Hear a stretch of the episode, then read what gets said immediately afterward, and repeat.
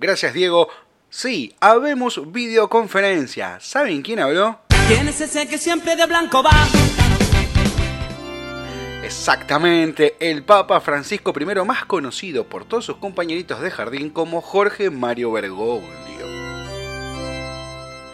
La semana pasada el Papa eh, emitió un video comunicado a través de, sus redes sociales y de su diario papal y salió en todos los medios, fue replicado, fue noticia.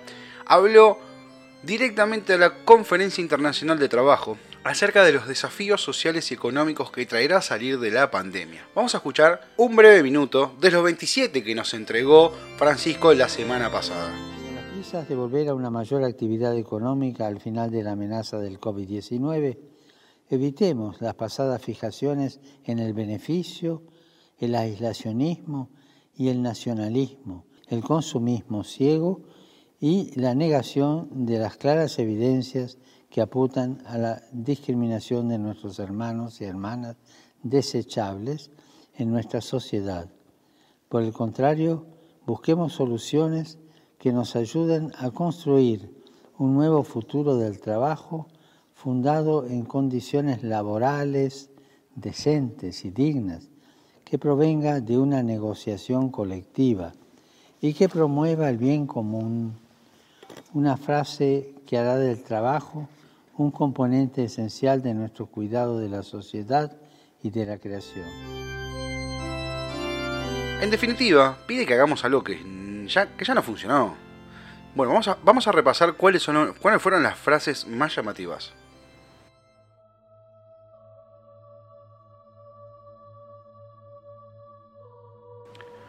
Protección social para el trabajo negro pidió por los trabajadores que se encuentran en los márgenes laborales.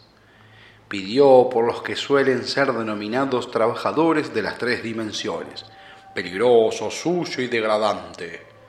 Recordó a los empresarios que su verdadera vocación es producir riquezas al servicio de todos.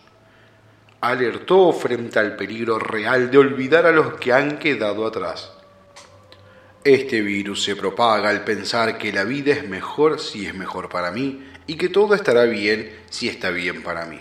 Y así se comienza y se termina seleccionando a una persona en lugar de otra, descartando a los pobres, sacrificando a los dejados atrás en el llamado altar del progreso.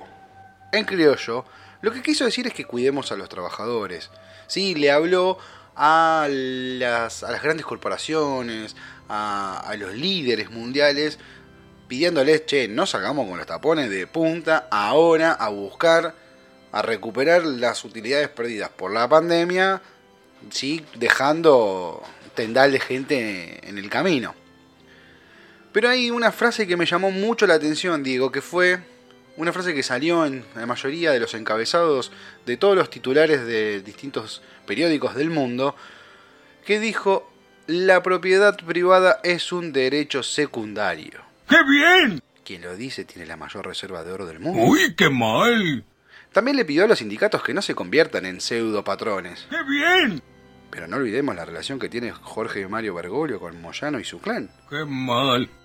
Aquí la cobertura no tiene benzoato de potasio. Aquí la cobertura tiene fin. ¿Ya puedo irme? Sí, Homero, claro que sí, puedes irte. Pero antes de irte, no olvides de pasar por las redes sociales, buscarnos, arrobarnos, seguirnos, darle like a nuestras publicaciones y ver en ellas mismas el video entero con toda la charla que dio acá el gran Jorge Mario Bergoglio, el Papa.